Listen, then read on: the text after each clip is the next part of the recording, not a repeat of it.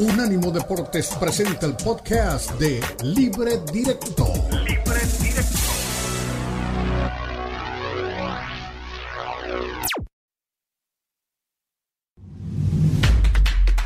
Unánimo Deportes presenta Libre Directo.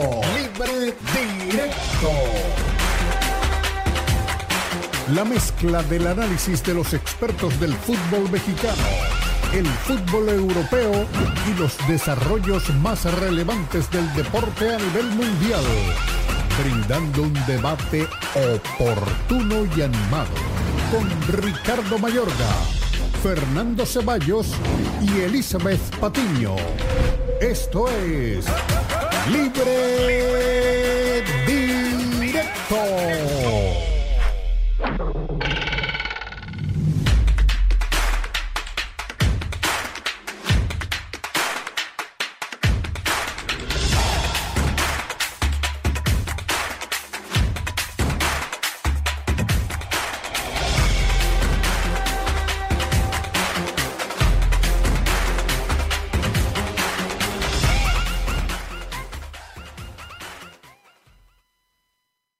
México ante Honduras en el marco de un partido que se ha vuelto mucho más especial de lo que relativamente o realmente es.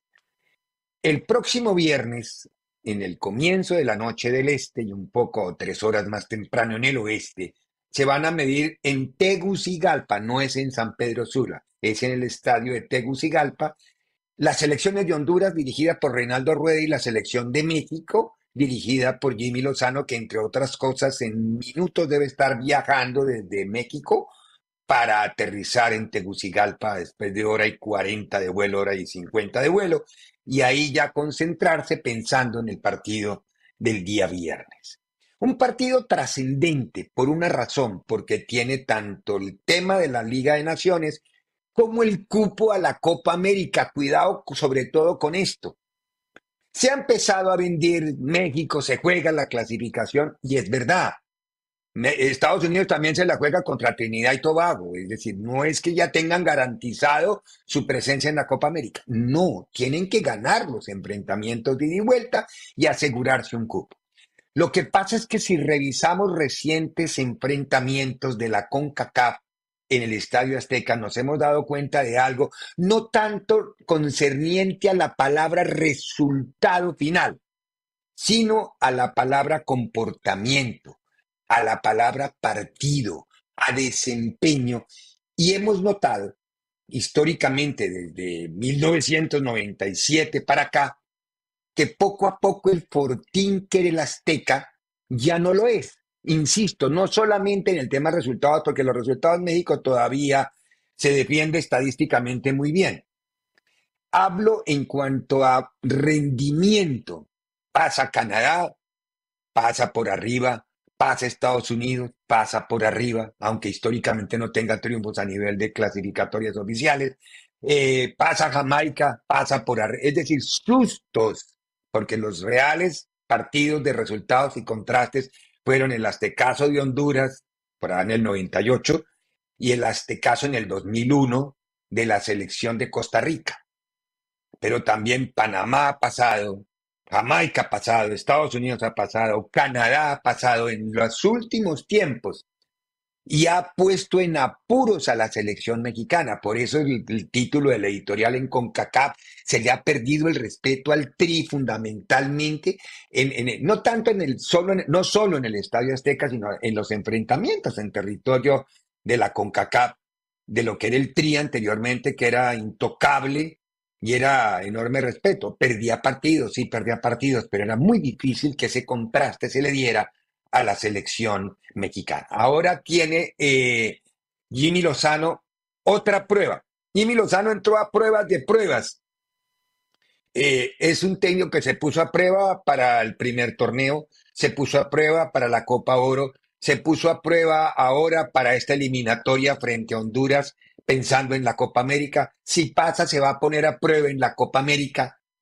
Y sí, Desafortunadamente a Jimmy le tocó ese baile con las pruebas, baile que no tuvieron que manejar ni la Vulpe, ni Osorio, ni tampoco Martino, aunque muy a prueba sí se puso a Diego Coca y en el primer berrinche de Juan Carlos Rodríguez pidió cámara y lo despidió públicamente. Porque no, no creo que haya sido solamente los resultados ni la, inconformidad de algunos jugadores del equipo, sino porque no era el elegido del imperio. Y cuando no se es el elegido del imperio, no se tienen los votos suficientes, es como todo en la política. Si no tiene los votos, usted puede ser el presidente, pero sus proyectos no pasan. Así de fácil es, y eso fue lo que le pasó al pobre Coca, que no sé por qué lo pusimos a prueba aquí en este segmento cuando estamos hablando de la selección mexicana, pero es la explicación para el proceso que ha tenido Jimmy Lozano siempre a prueba. Si Jimmy no le llega a ir bien en, esta, en este enfrentamiento doble con Honduras, estoy seguro que una buena facción va a empezar a poner en tela de juicio su continuidad. Si le va bien y entra a la Copa América y no le va bien en la Copa América, ojalá me equivoque, también va a haber otra facción que va a poner a prueba la continuidad de Jimmy en el futuro que debe tener con la selección mexicana. Un poco injusto con el, con el entrenador de la selección, porque la paciencia que se le ha tenido a los técnicos no solo extranjeros, porque a Hugo también le tuvieron una paciencia larga, y a el Chepo de la Torre le tuvieron paciencia larga, y eh, casi todos los que han pasado por allí le han tenido paciencia, y han sido procesos un poquito más largos. El único que fue, eh, le dijeron Bucetich el breve, que tuvo dos partidos y hasta ahí salió, pasó, por, por breve, pero no más. De resto, los, los procesos se han ido como medio acomodando y sin problemas. Ese es el panorama de una selección. El viernes empieza un caminar mucho más difícil. La primera vez que Jimmy va a tener que enfrentar un partido sin condiciones favorables. Ahora ha jugado en México y en Estados Unidos, siempre arropado. Se va a territorio hostil, como le llaman ellos, enfrentar a Honduras. Soy Ricardo Mayorga, de frente y aquí comienza Libre Directo. Me, quedé pensando en algo mientras hablaba de todo esto, Per querido, con el buena tarde. A ver, la fortaleza de México le decimos el Estadio Azteca, pero como dijo alguna vez su amigo Palencia, el Estadio Azteca sigue estando ahí. Lo que han cambiado son los jugadores. Los que hacían fuerte al Estadio Azteca eran los jugadores y las selecciones en otra época no es el estadio, hasta que el estadio es un, es un elemento arquitectónico que siempre va a estar ahí y ahora va a estar para parecer reformado. Pero también, Ricardo, saludos. Eh, me parece que hoy la afición de México y, la afición del Estadio Azteca también se siente un poco abandonada por su selección, ¿no? Porque eh, claro, los Estados Unidos.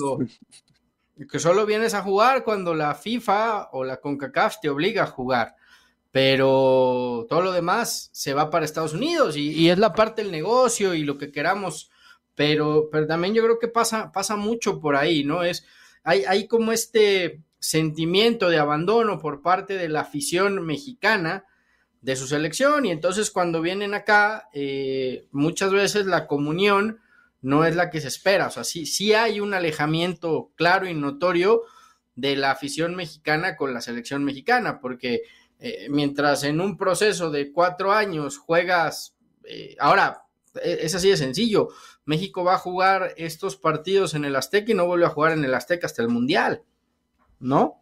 Eh, y, todos los amistosos pero, pero en Estados Unidos, y, los torneos de CONCACAF vas y los juegas en Estados Unidos y los partidos importantes vas y los juegas en Estados Unidos. Entonces, eh, yo entiendo, insisto, la parte de negocio, lo, lo, lo que deja, lo que tal, pero creo, que por ahí pasa, eh, que sí hay un alejamiento muy grande por parte de la afición mexicana con la selección. Y eh, hay una exigencia también, o sea, están, estaban, están acostumbrados a que México en el Azteca domine siempre.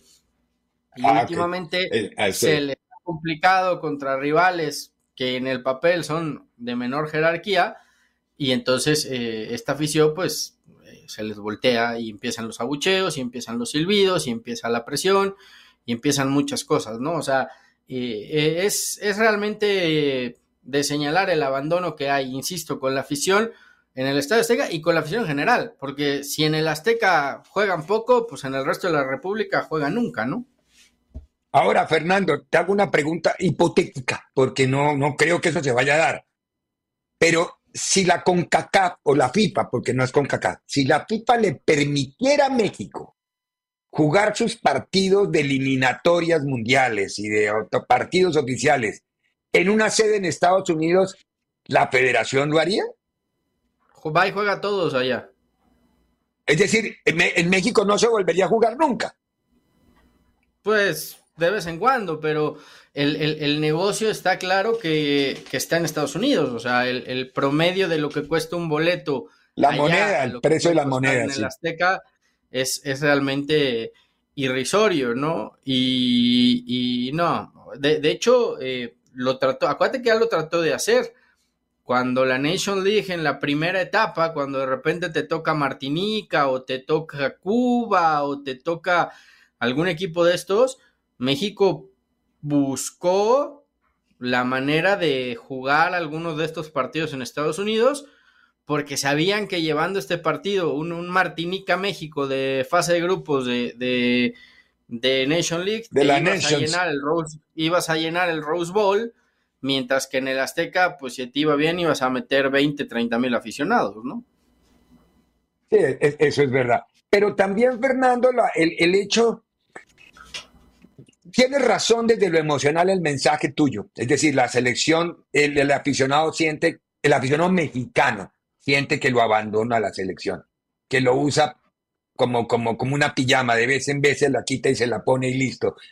Pero si México jugara muy bien, si México jugara bien al fútbol en el Azteca desde el minuto cero de cualquier partido, creo que el comportamiento de la afición sería diferente.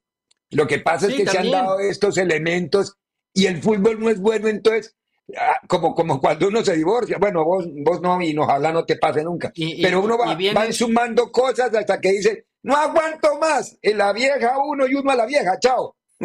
Y, vienes de, y vienes de, además del fracaso que fue lo del Mundial de, de, Qatar. Sí, son, son, muchas cosas, Ricardo, pero pero pues yo creo que principalmente el Azteca ya no pesa como antes, porque la afición ya no se hace sentir como antes, por lo mismo, porque me parece que, que sí es claro que de un tiempo para acá se sienten abandonados y manoseados, ¿no? Y es una realidad, o sea, cuando, cuando nada más vienes a jugar lo que tienes que jugar, pues es, es, es complicado, ¿no? Eh, eh, eh, México hubiera, la afición de México hubiera querido que el partido de Alemania fuera en el Azteca, no en el, no, no en los Estados Unidos.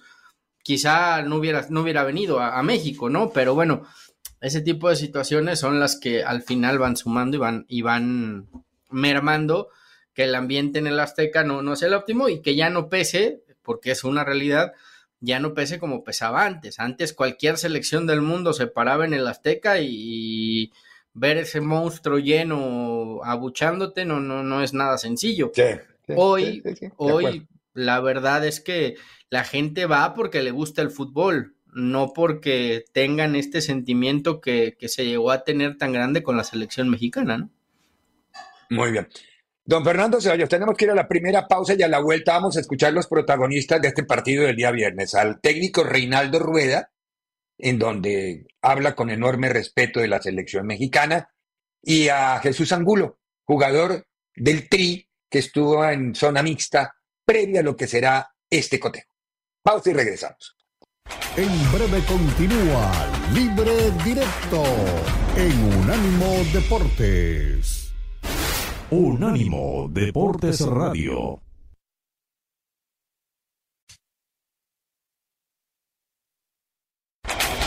Continúa Libre Directo en Unánimo Deportes.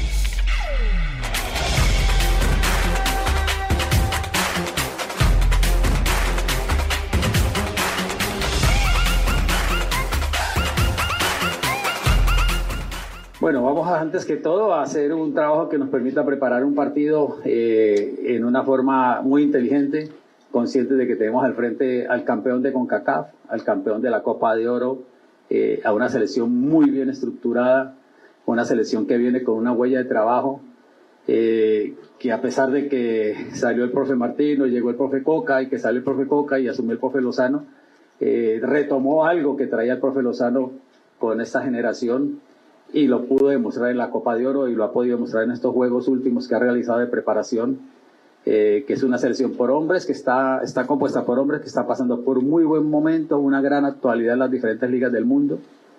Eh, y eh, que hacen un, juego muy, muy intenso, una selección con un gran momento futbolístico y creo que por ahí va a pasar la tarea nuestra, ¿no? La tarea nuestra va a pasar por intentar eh, y realizar un juego con esas mismas características. O sea, tenemos hombres importantes, tenemos eh, jugadores con talento acá en Honduras y lo ideal es competir y competir con altura, eh, valorando ese rival, respetando ese rival, pero respetándolo con fútbol.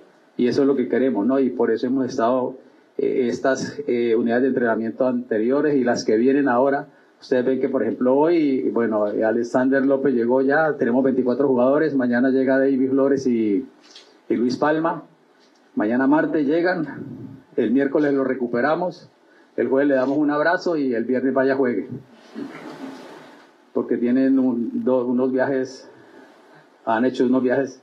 Entonces, esa, esa, es la exigencia de ellos como jugadores internacionales, armonizarse, cohesionarse en 48 horas o en menos de 48 horas y responder a las expectativas del nombre que significa eh, ser jugador internacional. Es el presente, estamos jugando un boleto en el cual estamos todos ilusionados, entonces como dices, es la fecha más importante que tenemos ahorita en la puerta, ¿no? Jesús, ¿qué les ha dicho la gente de experiencia con el tema de viajar a Honduras, los ambientes hostiles que suele haber en Centroamérica hacia la selección mexicana? Bueno, dicen que son duros, nos ha tocado viajar también en, con CACAF, ¿no? Creo que ya más o menos hemos probado el sabor de lo que se vive allá. En selección, bueno, creo que es más duro, pues se junta todo un país.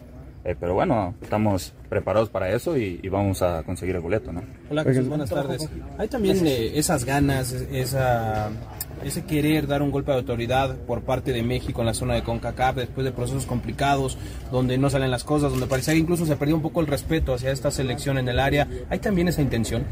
Bueno, México siempre está presente, ¿no? Creo que todos los rivales te juegan a tope eh, en los últimos partidos, como has visto, eh, la anterior concentración contra Alemania al tú por tú le, jugamos, entonces creo que estamos preparados para eso y, México está preparando para más.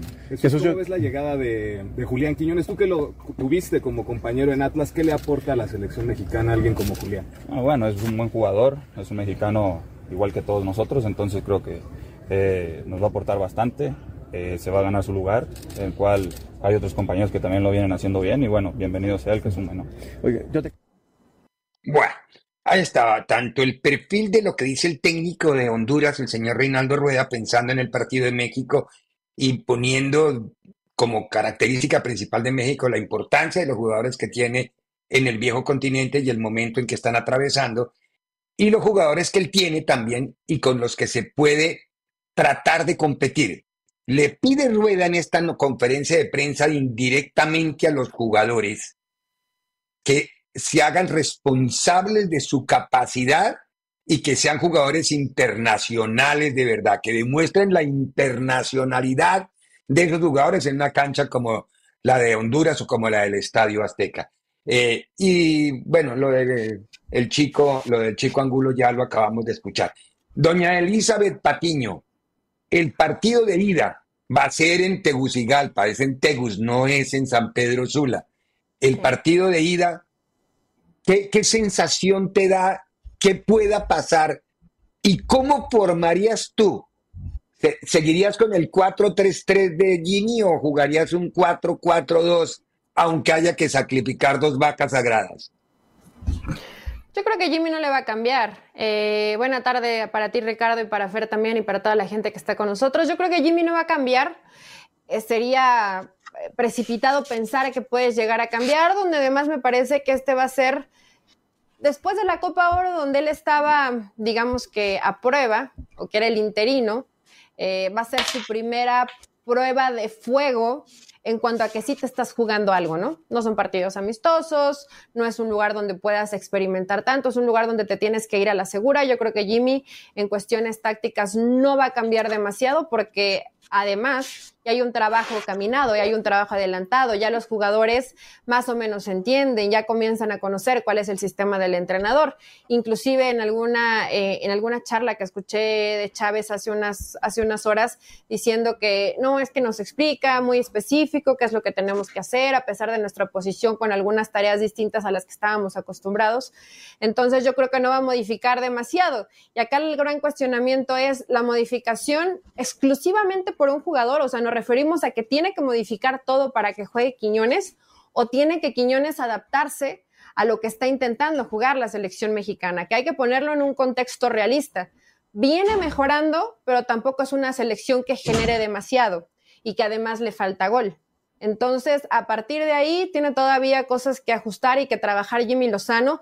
También en el tema de Honduras, Ricardo Fer, pues es un poquito incógnita porque vienes de golear, sí, pero a Cuba, ¿no? Entonces, ese parámetro, ese parámetro no, no es para hoy medir la fuerza de Honduras, que Honduras también viene de una crisis, no solamente futbolística, sino más bien todo el grupo, todo lo que ha tenido eh, que atravesar en cuanto a jugadores que tienen cierta jerarquía, que no quieren ir, otros que sí, otros que ha terminado por, por cepillar Reinaldo Rueda, porque evidentemente te estaban eh, causando conflicto en el vestidor. Entonces, yo no experimentaría, me iría un poco más a la segura, lo que vengo trabajando. Es más, inclusive si hoy me preguntas, yo no veo a Quiñones físicamente como para arrancar ninguno de los dos partidos. Si tomo como referencia eh, lo que hemos visto con América, ¿no? Que juega a la mitad, que no lo ves al 100% físicamente, hasta medio cuidándose.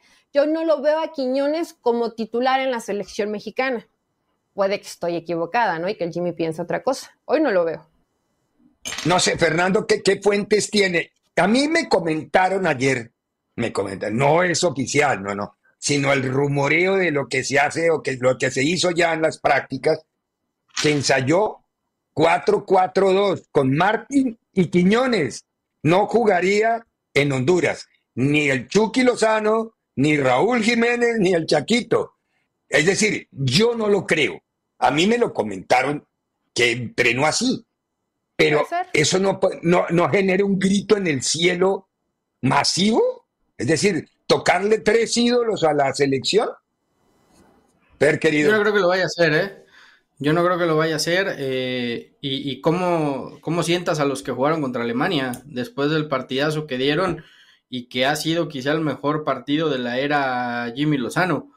Yo creo que el Claro, va a jugar en Honduras, va a ser visitante, Fernando, va, va, va, a ser, va a territorio hostil. es decir, esa fue la explicación que a mí me dieron. No sé si será. Sí, pero, o quizá lo entrenó, pero no, no sea la de. Tienes que ir a jugar con lo mejor que tienes. Y lo mejor que tienes hoy es Santiago Jiménez, es Lozano, es el chiquito Sánchez. O sea, no, no, yo. A ese sí lo, me lo pusieron en la formación. A chiquito sí me lo pusieron en esa formación. Yo creo que no le va a mover mucho y el 11 va a ser eh, muy parecido, o si no es que el mismo que jugó contra Alemania o que inició contra Alemania. Ojo que contra Alemania ya modificó, ¿eh? Contra Alemania no jugó 4-3-3, jugó 4-2-3-1. Eh, le, movió un poquito al, al, parado. Este, pero hoy, ¿con qué argumento va a sentar Antuna después de lo que te está rindiendo en selección? A Lozano, que es el que... Pero es que solo pueden jugar 11. ¿Cómo van a jugar Antuna, Lozano, el Chiquito? No pueden jugar todos. Es decir, no, cuenta, no cuenta Quiñones. Ok, no cuenta Quiñones, pero no pueden jugar sino 11, Fernando. Por eso te estoy diciendo, pues el mismo 11 que jugó contra Alemania. Romo y Edson en el centro del campo, Sánchez libre por delante de los dos, Antuna en una banda, Chucky en la otra y Santiago Jiménez de centro delantero. Yo, yo te digo, y ese, ese mismo 11 lo puedes jugar en 4-3-3 o en 4-2-3-1, dependiendo cómo lo quieras jugar. Yo, yo insisto, no creo que le vaya a mover. Atrás me parece que en el, en el está 4, fijo 2, 3, con uno puede jugar Quiñones. Yo honestamente, si tuviera que sacrificar a uno, pues sería Romo. Pero que además es de toda la confianza de, de Jimmy. De, pero si juegas en ese sí. 4-2-3-1, pueden jugar Edson y, y Sánchez. Eh, volanteando por izquierda a lo mejor podría estar el Chucky como, como por derecha, falso, como, como por derecha Antuna, en punta el delantero que elija Jimmy, que yo creo que sí puede ser Henry para ese primer partido y jugando detrás del Quiñones. Supongo, ¿no? Que podría ser, y eso lo puedes modificar también a un 4-4-2, como el que decía Ricardo. Ya en el tema es cuando le toque volantear, si cambia a un 4-3-3 y de pronto te cuestionas, ok, de estos que mencionamos, ¿y no sería titular Chávez, por ejemplo? O sea, si empiezan a surgir nombres que dices, bueno, también han trabajado para ganarse un lugar con el Jimmy. Sí, pero juegan solo 11, porque hay 23 que han trabajado muy bien con el Jimmy, pero pueden jugar solo 11. Es que eh, a todos nos cabe en la cabeza, es que todos son, como todos pusieron a Jimmy, porque no nos metamos mentiras, Jimmy está ahí porque lo eligieron los jugadores. Entonces, ahora todos quieren quedar bien con Jimmy. Yo no creo que Quiñones sea titular. Yo no creo que Quiñones vaya a llegar y sea titular en selección. Es su primer convocatoria. según eso, Quiñones fue impuesto, ¿no?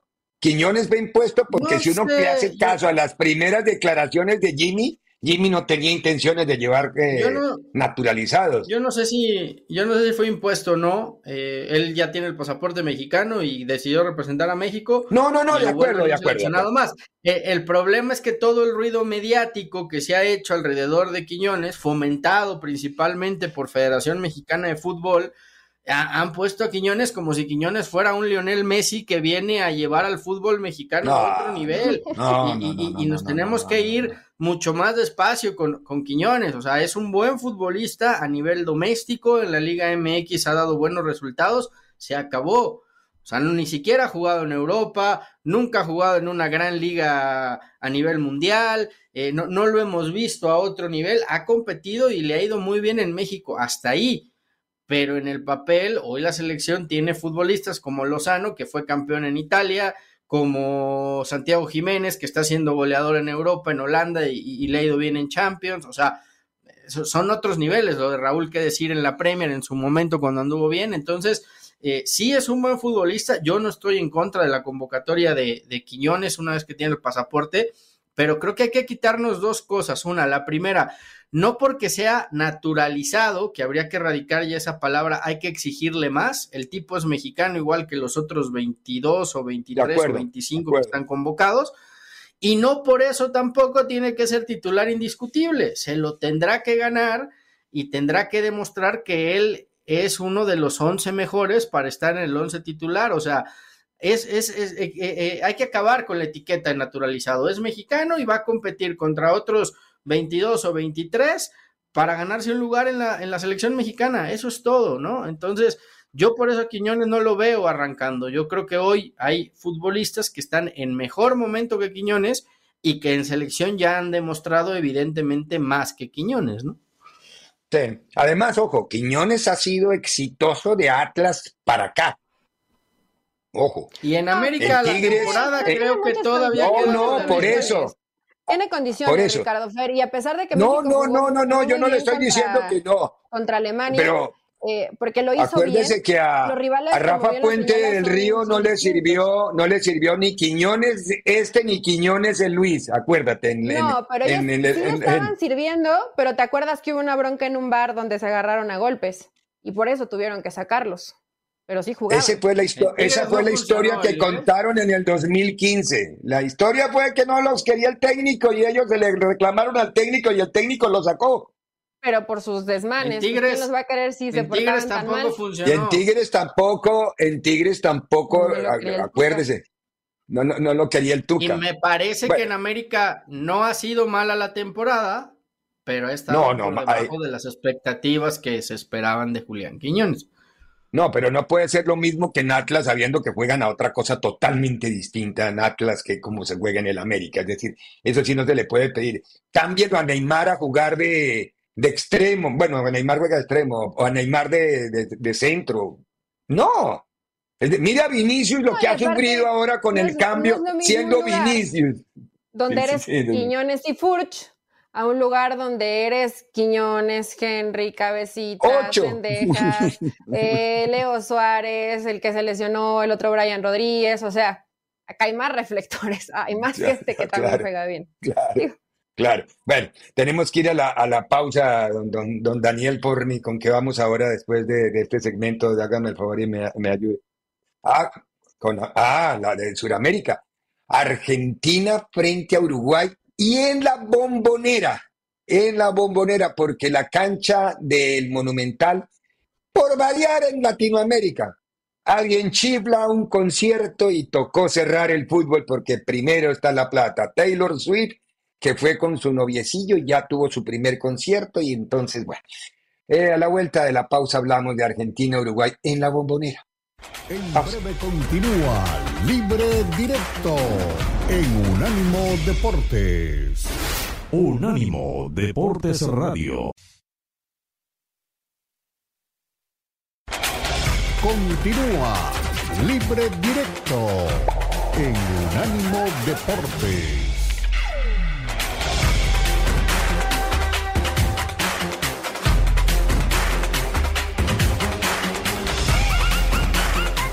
Gracias.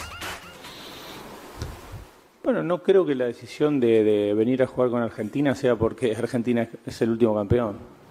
Eh, el chico tiene su mamá argentina, como yo tengo mis hijos que nacieron a- afuera. eh, uno nació en Roma, uno nació en España, pero su papá es argentino, su mamá española y el día de mañana puede decidir dónde jugar. Me parece que no es una decisión por, por Argentina ser campeón del mundo, sino porque tiene, tiene sangre argentina. Eso es lo más importante. Eh, y en cuanto a cómo juega la selección, bueno, eh, tenemos una línea marcada, después eh, el tiempo dirá y, hay opiniones diferentes y eso, eso es lo que tiene de, lindo el fútbol. Algunos dicen que, que juega muy bien, otros dicen que pueden jugar mejor y eso serán para, para que ustedes analicen. Nosotros lo que tenemos que hacer es seguir intentando, eh, si se puede mejorar, seguramente que sí, y brindando el juego que, que la gente se siente identificada. A partir de ahí eh, son ustedes lo- los que tienen que decidir cómo juega la selección en- de cara sobre todo al nivel, nivel público. ¿Hablaste con Messi? Sí, sí, sí, hablamos, hablamos, estuvimos hablando, sí, y bueno, él estaba feliz de que, eh, primero porque él también muchas veces me preguntaba lo de la selección y bueno, ahora contento de, por la citación y bueno, y después obviamente de volver a enfrentarnos eh, es algo muy lindo. Después de Argentina se viene Bolivia en casa, en el centenario. Otra vuelta para vos, otro momento especial. Y bueno, son de esos momentos que, que hay que disfrutarlo, hay que disfrutarlo muchísimo. eh, no sé si puede ser el último mío acá en el centenario, nunca se sabe. eh, voy creciendo, me voy haciendo mayor. eh, las oportunidades hay que aprovecharlas, es una linda oportunidad que, que se me está dando de, de volver a jugar acá contra Bolivia, que fue el rival que yo debuté en las eliminatorias, que hice mi primer gol y, y bueno, sería, sería muy lindo todo. Dijiste último partido en el centenario, el año que viene la Copa América es afuera. ¿Hay chance de soñar con la Copa América? Y bueno, depende del momento. eh, como lo dije, yo, yo soy sincero. eh, yo no hablo, eh, yo pienso lo que pienso en, su momento. Yo después del Mundial eh, llegué a plantearme dar un paso al costado en el momento de decir, ya está, pero hasta futbolísticamente. Y bueno, y se dieron oportunidades como de ir a, a gremio y ahí empecé. Empezó el cabeza dura de que, ¿por qué no? ¿Por qué no? Y bueno, y demostrar y bueno, y por suerte me da la tranquilidad que lo pude demostrar y ahora te puedo decir que, ¿por qué no? O te puedo decir, no, queda muy lejos la Copa América. Y depende de donde me agarre el año que viene, si el técnico me ve capacitado que puedo aportar algo que le pueda ayudar a, a esta gran generación que viene, bienvenido sea. Y si no, eh, alentarlo como lo alenté siempre en estos partidos que no me tocó estar y siendo hincha de Uruguay. Muy bien. Eh, a ver, por ahora gana 1-0 Uruguay, porque en video, mucho más claro el de Uruguay. El fondo de Argentina, no sé quién se inventó ese fondo. Cuando se prenden las pantallas se mimetiza todo. Y ya lo habíamos hablado varias veces, ¿se acuerdan de las conferencias de prensa de Argentina? La pantalla que tienen de fondo, el LED, el- LED- sí, no, no, no, es terrible, se, mimetizan, pero bueno, hablo solamente fuera de, de cancha. Lindo partido el de mañana en la bombonera, sí, mañana en la bombonera. Uruguay visitando Argentina con Marcelo Bielsa, Scaloni, con el equipo campeón del mundo y para mí anda jugando muy bien. Argentina ya es un equipo de memoria, No sé si ustedes tienen un perfil diferente o ven algo diferente en esto, o ven que Uruguay de pronto le pueda plantar cara en la bombonera argentina. A ver, Fer. Que por cierto, lo de Luis Suárez, eh, que dice que no sabe dónde va a estar el año que entra, pues va a estar muy cerquita. En, el Inter. ¿no? En, Miami, entonces eh, es, es, es, más sencillo, se va a jugar también en Estados Unidos, por ahí lo vuelven a, a convocar. Eh, a mí me, me, encanta la madurez de, de, Suárez, ¿no? Entiende perfectamente cuál es su sitio, cuál es su lugar, que es un histórico, por supuesto, de, de Uruguay pero que si está en el punto en donde hay otros jóvenes que están mejores que él, pues bueno, hacerse un lado y dejar que ellos eh, tomen ahora los nuevos brillos. El y los teléfono, Memo. Uruguaya, eh, lo dejo ahí votando nada más, pero, pero la verdad es que Suárez se ganó esta convocatoria en la cancha, ¿no? Lo que está haciendo con Gremio, el otro día marcó hat-trick, sí, sí. anda en un gran, gran, gran nivel en el fútbol brasileño cuando parecía que la carrera de, de, Suárez después de Europa llegaba a su fin, pues sí, ha, ha, tomado un, ya no sé si tercero, cuarto, quinto aire, ¿no? En, en, Brasil y seguramente vendrá el Inter Miami a reunirse con Messi y ponerle fin a su carrera al lado de, de su gran amigo. Dicho esto, el partido es muy bravo para Argentina porque Uruguay siempre, siempre pone cara porque sabemos eh, que es un partido especial para los charrúas. Eh, Bielsa seguramente tendrá más que estudiado el equipo de Oh. y, y, sabrá cómo, cómo tratar de hacerle daño, pero la calidad que hoy tiene Argentina en cada uno de sus futbolistas creo que sí es superior al Es- resto, juegan en de acuerdo, boca, de acuerdo. eh, muy complicado que Uruguay pueda, pueda sacarle la victoria a un equipo, Ricardo Eli, que ha perdido un partido que fue en el Mundial en los últimos, ¿qué? Dos, tres años, ¿no? Prácticamente. Entonces, eh, Sí. eh, es una locura lo, lo- lo que ha sido Argentina.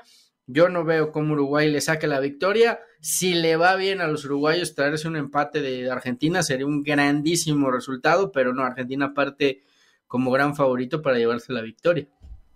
Ahora, ojo que también tiene Uruguay un- una gran nómina. Entiendo, Argentina es campeón del mundo, juega de memoria, eh, todo lo que quieran, es decir, un plantelazo que tiene y un ambiente especial el de Scaloni o la escaloneta, que hace rato no le decíamos así. Pero Uruguay tiene muy buen plantel y sobre todo ahora tiene un técnico que es un viejo zorro de mar, de tierra y de aire. Eli. Sí, pues todavía yo creo que tenemos que, que ver el funcionamiento, que yo creo que siempre nos va a terminar sorprendiendo Bielsa con, con Uruguay, cuando puedes creer que, va, que ya tiene un estilo definido, que le hemos visto que repite el 4-2-3-1, pues puede que lo modifique de alguna manera. Eh, en el más reciente partido que le ganaron a Brasil fue Núñez, el, el titular y el centro delantero. Yo no sé si hoy que llevas a Luis Suárez lo, lo vas a utilizar como, como, titular. Hay partidos donde se requiere otro tipo de experiencia, otro tipo de, jerarquía, pero bueno, realmente en, esta, en este próximo Mundial las eliminatorias sí ya están un poquito menos intensas de lo que se pudo haber vivido en otras ocasiones. Creo que es un gran partido porque va a jugar la selección probablemente en el mundo que mejor domina hoy un estilo, que es Argentina ya sabemos, sí. ya conocemos, sí. y está jugando muy bien la selección de, de, Argentina, ¿no? Cualquiera que se le ponga a un lado no va a estar ni, ni cerca, entonces nos espera un, un, buen partido de fútbol. Tiene un buen equipo, como lo dices Uruguay, pero evidentemente un buen equipo de buenos nombres contra una maquinita ya muy bien engranada, pues sí lleva desventaja. Sí, en eso tienes toda la razón. Ahí estamos viendo justamente para quienes nos oyen, les repetimos Bolivia, Perú, Venezuela, Ecuador, Colombia, Brasil, Argentina, Uruguay y Chile, Paraguay es la fecha 5 de la eliminatoria. De una de eliminatoria que tiene Argentina líder con 12, Uruguay con 7 segundo, Brasil con 7 tercero, Venezuela con 7 4 cuarto, Colombia con 6 quinto y Ecuador con 4 puntos, entre otras cosas. Esta semana ratificaron los tribunales en Suiza que Byron Castillo es colombiano. Entonces, por eso la sanción a, a Ecuador quedó ratificada porque Ecuador había eh, apelado la decisión del TAS, que no es apelable, pero ellos han recurrido a tribunales. No, los tres puntos ya los, ya los están recuperando. Ecuador tiene cómo recuperar, pero esta semana se. Y no sé si es cierto, pero vi una versión de que la federación ya le habría comunicado a Pachuca, no sé, Eli, si tú conoces algo, o el Beto, no sé quién, de que Pachuca no podría contar con él por ese lío porque sería sancionada. Y que Pachuca tendría, pensaría en demandar a Barcelona. Bueno, hay un lío dando vueltas por ahí, pero está todavía muy, como dicen en el lenguaje de calle Soto muy por debajo. Pero lo, dejamos ahí. Tenemos que ir a la pausa, a la vuelta de la pausa, hablando de Pachuca. ¿Por qué se fue Luis Chávez, que ayer en zona mixta se abrió a hablar de por qué se había ido de Pachuca y de lo que había pasado con Pachuca. Pausa y regresamos. En breve continúa Libre Directo en Unánimo Deportes. Unánimo Deportes Radio.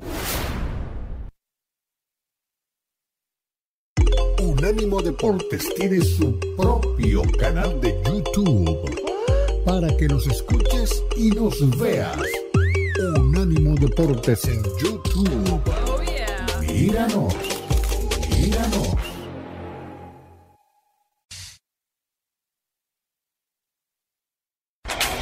Continúa Libre Directo en Unánimo Deportes.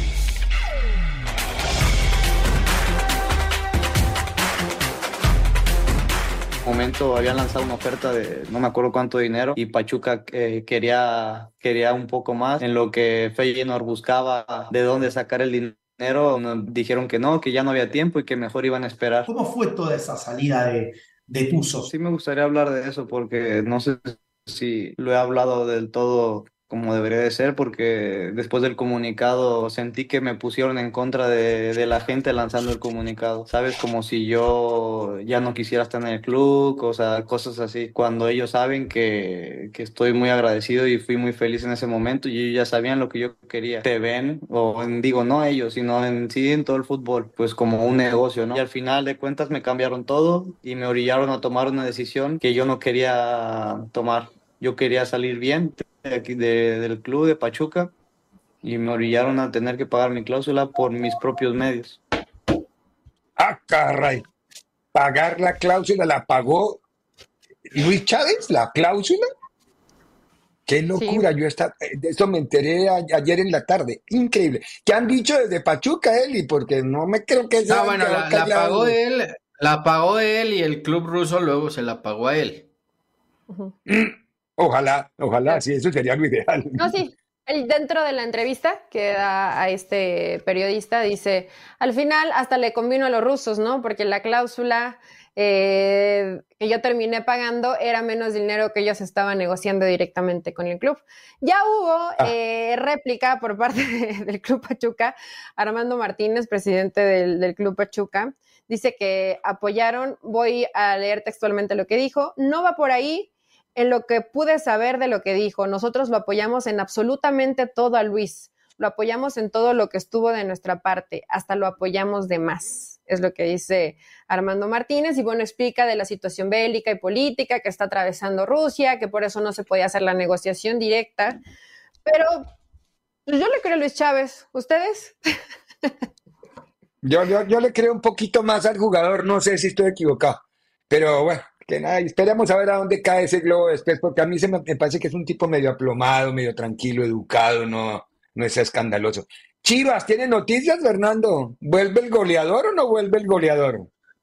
Sí, vuelve ya JJ Macías, está entrenando al parejo con, con sus compañeros, ya estuvo haciendo fútbol eh, días y semanas atrás y va a jugar esta semana, partido amistoso, se van a jugar a la Piedad contra Tapatío, eh, va a haber un, amistoso entre Chivas y el filial de expansión. Y la idea es que juegue ahí, que tenga minutos. Eh, están buscando otro partido amistoso para la próxima semana, que es cuando va a estar el play-in. Y ver, ver a, Macías en estos dos encuentros para, para ver cómo anda. Evidentemente, la parte de ritmo futbolístico, que es la que más le, le va a pesar. Pero eh, que nadie descarte que JJ vaya convocado a la liguilla para enfrentar a, Pumas. Eh, Paunovic lo tiene en, un, en consideración, sabe el potencial que tiene. En su día lo quiso llevar a jugar al Chicago Fire. Entonces, si Macías eh, da síntomas de que, de que está para jugar, obviamente no, no está para jugar de titular, pero que nadie descarte que por ahí reaparezca en liguilla contra Pumas, ¿eh? Ahora, eh, Forni, estos dos videos son los nuevos de Chivas, ¿no? Estos son los nuevos del entrenamiento de Chivas. de- No lo vi por ningún lado, al muérgano. Sí, Sí, estos son los últimos dos que nos envió justamente. Sí, estaba haciendo bicicleta. Salió Yo por ahí no, se me pasó el tema bicicleta, de la sí. bici. Sí, sí, sí.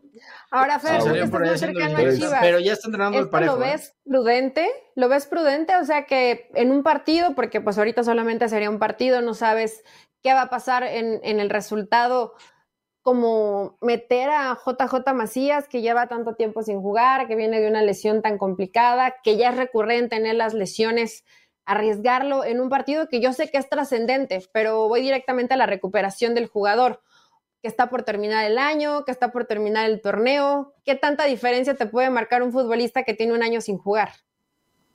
Pues bueno, eh, eh, eso mismo preguntaba yo, pero dicen que lo han ido llevando entre algodones, que ya lleva varios meses o varias semanas recuperado al ahí 100% está. haciendo fútbol y que, que si lo ven bien lo van a usar, Eli, porque al final eh, creen que es un futbolista que marca mucho. Unánimo Deportes Radio. Este fue el podcast de Libre Directo, una producción de Unánimo Deportes.